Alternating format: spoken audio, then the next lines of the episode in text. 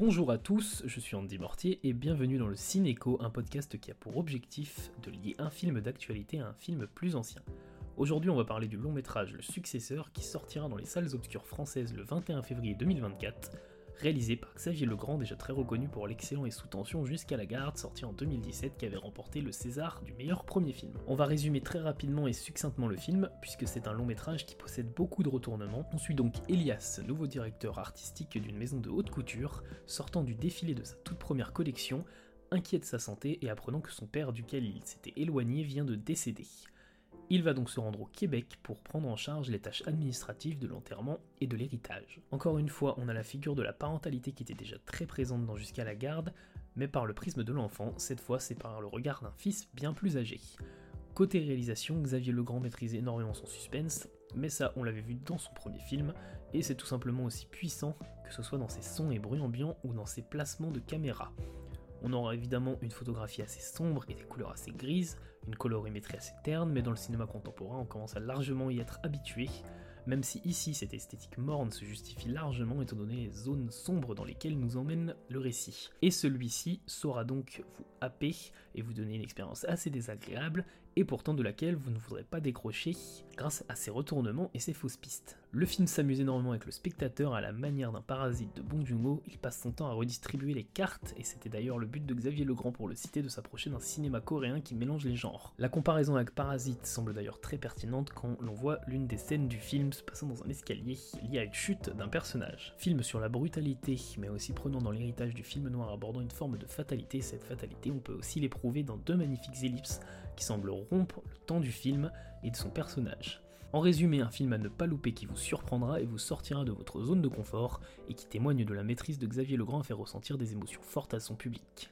Mais le cinéco, c'est aussi faire un lien avec un film plus ancien, et quoi de mieux qu'un film japonais qui lui aussi est dans l'actualité lié à sa restauration, puisqu'il s'agit d'une ressortie, long métrage réalisé par le très réputé Yasujiro Ozu, qui a lui aussi exploré les thématiques de la famille et de l'héritage, notamment culturel. Ozu, c'est un réalisateur qui a simplement une filmographie très longue, qui est sûrement l'une des plus intéressantes de l'histoire du cinéma, remplie de chefs-d'œuvre. Réalisateur prolifique qui a réussi à s'adapter à travers chacune grande révolution du cinéma, que ce soit l'arrivée du parlant et l'arrivée de la couleur. Et dans cet épisode, on va aborder l'un des rares films qu'il a réalisé durant la Seconde Guerre mondiale, Il était un père, sorti en 1942. Il était un père raconte l'histoire évidemment d'un père et de son fils sur plusieurs années, l'évolution de leurs relations, l'héritage et les valeurs qui lui sont transmises. Le film s'ouvre sur l'enfance du encore jeune Ryohei et de son père Shuei, alors professeur. Durant une sortie scolaire, un enfant va trouver la mort dans une rivière après avoir désobéi un ordre de Shuei. Le père est professeur, convaincu de ne pas avoir été assez ferme dans sa manière d'interdire aux enfants d'emprunter une parc, se sent coupable et démissionne. Il faut savoir que le film a été censuré à l'époque, chaque scène évoquant la guerre supprimée du montage final, mais la restauration permet de voir ces scènes. Sans encore trop parler du rapport au père dans ce film, c'est sans doute à travers cette censure que le film gagne en puissance, puisqu'à la manière de la censure, l'enfant mourant du début du film ne sera jamais recité comme si Ozu délivrait un message sur quelque chose de beaucoup trop gros mais d'éclipsé. Énormément de plans dans le film donnent cette impression de faux, de quelque chose qui ne va pas, autant dans la société japonaise intrafamiliale entre Shuei et fils Ryohei notamment entre collègues et professeurs, et élèves se retrouvant pour parler du bon vieux temps, mais dissimulant les troubles actuels liés à la guerre ou encore le traumatisme passé d'un enfant mort. Pourtant, cette guerre, malgré la censure, on la ressent simplement dans la conduite des personnages, situés entre désespoir et fierté pour la patrie. La guerre sera notamment aussi évoquée lorsque Ryohei adulte enseigne à son tour à ses élèves ici la science physique et surtout la réaction explosive. Alors que dans le successeur, Elias va vivre le malheur des suites du décès de son père, Ryohei va vivre les malheurs que lui transmet son père vivant ces malheurs liés aux normes et aux valeurs sociétales et traditionnelles japonaises. Après un film magistralement cadré avec une caméra posée proche du sol délivrant des images uniques et propres au réalisateur, les derniers mots de Ryuei illustreront sa pensée, c'était un bon père, Convaincu par sa bonté, le titre du film anglais et français a choisi d'éclipser le bon pour nous laisser le simple Il était un père comme dans le titre original. Elias et Ryohei souffrent tous les deux de l'emprise de leur père, l'un mort et l'un vivant, le premier dans une société individualiste marquée par la violence des hommes, le second marqué par une domination morale des hommes dans un contexte de guerre totalement éclipsé par la censure de l'époque. J'en ai fini avec euh, le parallèle entre le successeur et Il était un père, et maintenant je retrouve Rodolphe Yvenou, mon premier invité, pour parler d'un film, d'un petit film d'actualité sorti le 17 janvier 2024. euh, qui est passé seulement dans les CGR. Merci d'ailleurs euh, ESC du coup, euh, qui distribue toujours aussi mal les Non, films. ESC, ils adorent privilégier le CGR. Mais c'est comme Mm. Amelia's Children Oui, qui avait gagné un prix qui est pareil que euh, au CGR. On va se foutre finalement. ouais. Et euh, bah, du coup, Rodolphe, présente-toi en deux secondes, parce que tu es le premier invité du podcast. Et, je, suis- je suis Rodolphe Yvenou, euh, je pense que je ferai quelques feats par-ci par-là. Et, et, euh, je suis un, un petit amateur euh, de films de genre euh, également. Euh, principalement, surtout en ce moment, le faux documentaire. Et euh, ce genre qui de- est le parent pauvre du cinéma. que personne connaît évidemment ou connaît mal. Mais euh, j'aime aussi les films classiques, ce que n'est pas Les Chambres Rouges finalement. Mhm. Et du coup, oui, on va parler des Chambres Rouges de Pascal Plante. Euh, on va faire un petit résumé vite fait du film. Mhm. Donc déjà juste pour euh, l'anecdote, donc les chambres rouges, euh, si vous connaissez, normalement là, le mythe est assez connu, Mm. même si moi je savais pas que ça s'appelait comme ça, du coup les chambres rouges. Mais euh, c'est tout simplement du coup sur le darknet un, un mythe selon lequel il existerait des salons où il y aurait bah, du viol, de la torture, de, du meurtre et en live et où les gens paieraient donc des sommes astronomiques en bitcoin pour y assister ou pour avoir les vidéos. Qui est intéressant, c'est que ce truc de euh, filmer des gens sur internet, le retranscrire et que les gens payent et tout, bah en fait euh, c'est là depuis hyper longtemps. Parce que même euh, en 2010, il y a un film japonais qui s'appelle Death Tube qui était sorti où c'était à peu près le même genre où euh, tu fais, c'était une sorte de saut mais qui se passait sur YouTube. Et bon, 2010, euh, le darknet, tout ça, c'était pas encore très très populaire quoi. Et je crois que c'est le premier film qui est à peu près, genre, je dirais pas grand public non plus, mais quand même, genre, c'est pas non plus un truc giga giga niche. Non mais justement, c'est... beaucoup, beaucoup c'est un- de com dessus. ouais. Et c'est le premier truc qui apporte vraiment le darknet sans être trop dans la surenchère ou. Et c'est le truc que je voulais euh, moi aborder surtout sur le film, c'est qu'il est très ludique. Mm. Il va notamment, on va commencer du coup par une scène de procès. Et euh, durant les scènes de procès, bah, d'ailleurs la première scène de procès qui prépare le jury, mais Mm. qui prépare aussi le spectateur, même si Mm. nous on va pas voir les images euh, des vidéos, heureusement, même si on en voit une dans le film et on la voit un petit, et bon, on n'a pas envie d'en voir plus. Ouais, voilà. Mais euh, il y a un moment où, du coup, le procureur, côté procureur, il y a un témoin, du coup, qui aborde le Darknet et qui parle notamment du côté politique du Darknet dans les pays où le gouvernement contrôle, contrôle pas mal l'information. Et c'est pas un film, du coup, qui tape sur le Darknet. Et ça, c'est plutôt intéressant parce que, du coup, bah, si tous les, tous les vieux qui vont aller voir le film en salle, bon, Internet, c'est le mal. euh. C'est ça. Genre, c'est comme le, le truc avec les films sur les jeux vidéo ou sur les réseaux sociaux, à chaque fois, c'est genre, euh, c'est le mal, c'est le mal. ou- Enfin, à chaque fois. Beaucoup de gens peuvent voir ça comme ça, alors que c'est des outils. Et ça les rend mal quand c'est des connards qui les utilisent. Mm. Et euh, d'ailleurs aussi, euh, petit parallèle, parce que évidemment, euh, dans- on est dans le cinéco, donc on a toujours de quoi faire un petit parallèle. Et je vais pas faire un parallèle avec Ozu, hein, évidemment. mais le successeur, du coup, que tu n'as pas encore vu, Non. mais que tu vas voir du coup la semaine prochaine. Il sort la semaine prochaine? Ouais. Ok. C'est pour ça que cet épisode est très bien fait, qui sort juste avant la semaine prochaine. Et il se passe au Québec aussi, du coup. Ah oui. Et on parle aussi d'un délire de mode dans le successeur. Mm. Et d'ailleurs, la première, euh, je l'avais pas dit avant, mais dans la, dans la scène d'intro du successeur, c'est un défilé de mode. Mhm. Et c'est la seule occasion qu'on a de voir ces costumes-là parce qu'ils ont été faits pendant le Covid par un directeur artistique euh, qui a pas pu présenter sa collection. Et c'est assez marrant parce que du coup, la première collection de Elias euh, dans le film, enfin, le personnage fait sa première collection, mais en fait, le mec euh, du coup derrière les costumes du film l'a fait aussi en même temps. Et ouais, du du coup, on, retrouve, on retrouve pas mal un parallèle avec la photo, notamment, et euh, le côté un peu, on va dire, brut du film. Et euh, du coup, on va pouvoir en parler euh, du côté brut avec la musique. La musique de Dominique Plante, du coup, frère de. frère du réalisateur Pascal, Plante, Plante. qui est très très prenante, mais en plus elle t'a- elle t'agresse. Enfin, elle t'agresse. Bah, elle t'agresse au moment où, de toute façon, elle a. En fait, bah, le moment où l'agresseur est dans le box. Mm. Il y a même des, enfin, il y a même un peu des screamers là-dessus. C'est ça. Il y a vraiment des moments où genre tu t'y attends pas et ça fait vraiment l'effet d'un screamer, mais t'as pas de, de choc vraiment visuel. C'est juste auditif où t'as la musique et elle te met vraiment dans l'ambiance. Et Ah, euh, le, film est giga tenant, il est vraiment Ouais. prenant et giga angoissant quoi. Bah, il bug même à certains moments dans l'image. Mm. Il, se fait, il se permet des. Bah, je pensais d'ailleurs qu'il y aurait plus euh, ces effets-là dans la bête de Bertrand Bonello. Mais, euh, mais là, dans ce film-là, ouais, c'est bien utilisé. Et euh, ouais, et puis les moments où la musique t'agresse. Mais euh, en fait, le truc, c'est que le, c'est le moment où euh, t'as les trois. euh, Enfin, la, la troisième gamine, du coup, euh, Mm. la personnage principale s'habille en troisième gamine. Ah, elle est âtre cette scène. Ouais, et euh, en fait, le moment justement où la musique t'agresse, mais c'est le moment où t'as le regard du mec qui t'agresse en même temps, quoi. Mm. C'est, c'est effrayant son petit symbole de le, le mec il a pas un, un, un comportement très. euh, comment dire Il est froid. Ouais, il est froid, Mm. mais genre, il, il a pas l'air genre le méchant typique, euh, le serial typique, tu vois. C'est, on- limite, c'est un mec que tu pourrais croiser vraiment dans la rue. D'ailleurs, je crois que il y a des, il y a les personnages qui disent ça à un moment que c'est, je crois que c'est la défense. C'est l'avocat qui dit ça au à un membre du bah, jury. il m'a dit à un membre du jury, bah, je suis désolé, mais vous ressemblez vraiment euh, à, à la personne qu'on voit dans la vidéo parce qu'on voit rien, elle est masquée, tout ça. Ouais. Et c'est vraiment ça. Mais il y a juste ce moment-là où il regarde du coup le personnage principal qui s'est déguisé en une des victimes, qui fait vraiment réagir le mec. Et je, je sais plus si c'est juste un regard ou s'il lui fait coucou. C'est un regard et il fait coucou. Ouais, voilà. et c'est là que tu comprends, c'est là que le spectateur comprend très bien du coup que c'est euh, Mm. bien lui. Il y a aucun, il y a aucun doute sur le fait que c'est lui, mais on peut pas le prouver parce que sur les vidéos, d'ailleurs on n'a pas résumé le film, on a expliqué que c'était. Mais du coup c'est Juliette Gariepi du coup euh, qui joue euh, Kellyanne, qui assiste au procès euh, avec l'actrice du coup Laura, Laurie Babin, Ouais. qui joue le personnage de, j'ai plus son nom, Euh, Clémentine. Qui joue le personnage de Clémentine. Euh, Clémentine, elle est totalement folle amoureuse de, le- du coup du tueur ou Mm. en tout cas folle dans Bah, sa défense. que- ouais, voilà, elle, elle- Elle est à c'est fond dans sa l'idée de, de comment dire le, le côté genre euh, c'est un martyr, il, il prend pour quelqu'un d'autre et tout. Genre elle est un peu amoureuse de cette idée d'i- d'innocence et que l'État est coupable, tout ça, qu'ils veulent à tout prix chercher quelqu'un de coupable.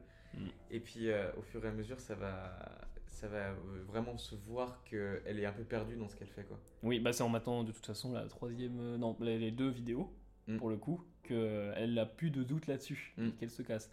Et euh, mais euh, ouais, du coup, un film ultra déstabilisant. Bah, peut-être, euh, bah, c'est vraiment le. Ça faisait longtemps que j'avais pas vu un film Mm. aussi euh, malaisant. Surtout Genre- en salle, euh, euh, ce que je trouve qui est intéressant, c'est qu'en l'espace de quelques mois aussi, c'est euh, le troisième film francophone qui parle de procès.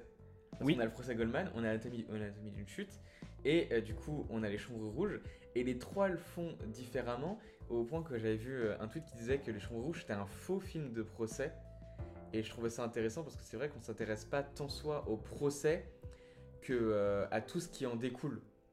À comment le, le public perçoit ça, comment les, euh, comment les parents des victimes ils doivent endurer ce procès, et surtout au personnage de Kellyanne, et c'est elle qu'on suit, et euh, sur la façon qu'on- qu'elle a d'appréhender. Et le truc, c'est qu'elle paraît limite aussi froide que le tueur. Pendant mais un côté, elle, est, elle a l'air fascinée par, euh, par le tueur. Mm. Mais c'est bien, justement, j'avais peur qu'à la fin du film, justement, elle garde la, elle garde la, dernière, euh, la dernière vidéo. Mm. Même si je trouve ça un peu étrange, euh, son écriture sur la longueur, notamment c'est la scène de fin. Mais c'est vrai qu'on dirait vraiment qu'elle est un peu de son côté, dans le sens où, comme Clémentine, elle a une sorte de fascination pour, euh, pour le tueur. Sauf que, bah, elle est beaucoup plus euh, soft dans sa façon de le faire.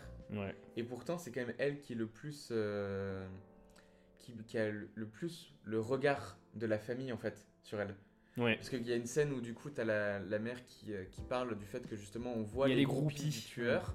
On les voit dans les salles, on les voit au procès. Et le truc, c'est qu'il y a un moment où elle se tourne, la, la mère, pendant le procès, et qui regarde vers Kellyanne et Clémentine. Et on voit bien que c'est pas Clémentine qui regarde, alors que C'est celle qui l'a plus défendée, mais c'est Kellyanne. Elle, elle est perturbée. Et en fait, nous, on est aussi un peu perturbés par le personnage et tout. Parce qu'il y a vraiment ce mélange entre, bah, c'est le protagoniste, donc c'est la personne qu'on suit. Donc on est censé, euh, si ce n'est euh, un peu s'y attacher, au, au moins avoir un peu d'empathie. Mais le truc, c'est que moi, pendant tout le long, j'avais envie de la détester, quoi. Ouais, mais pareil.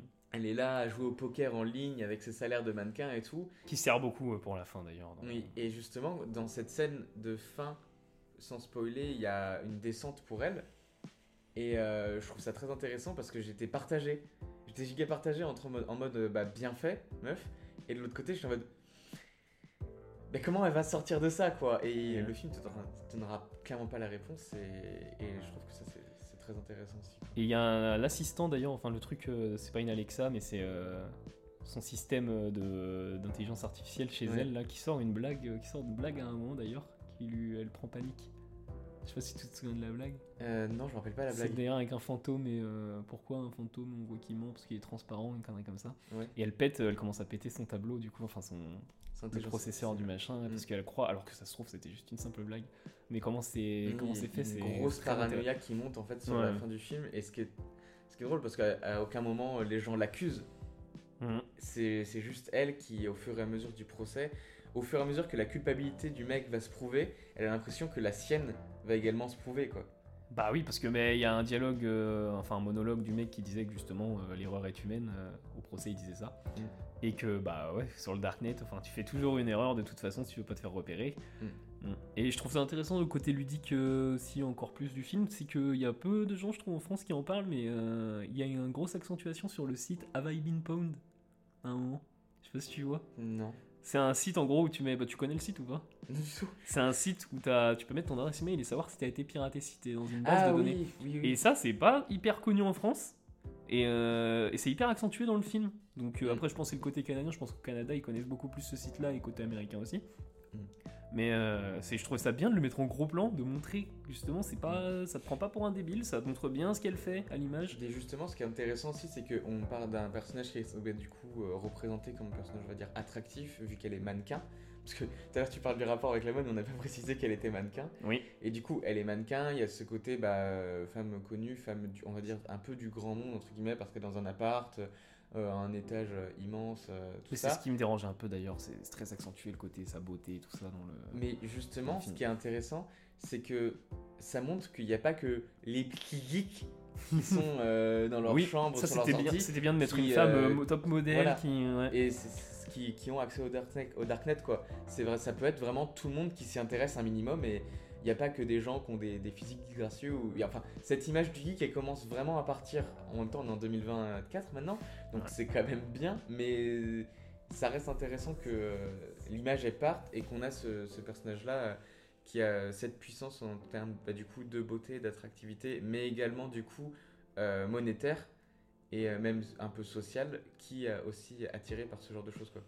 Mais euh, ouais, film euh, déstabilisant, perturbant. Un autre, un dernier truc je pense qui est intéressant, c'est que par rapport à la période où il est sorti et au film qu'il y avait à l'affiche, c'est que c'est le deuxième film très impactant sur le hors champ Oui, oui, oui, oui. avec et sur le travail du son justement. Ouais.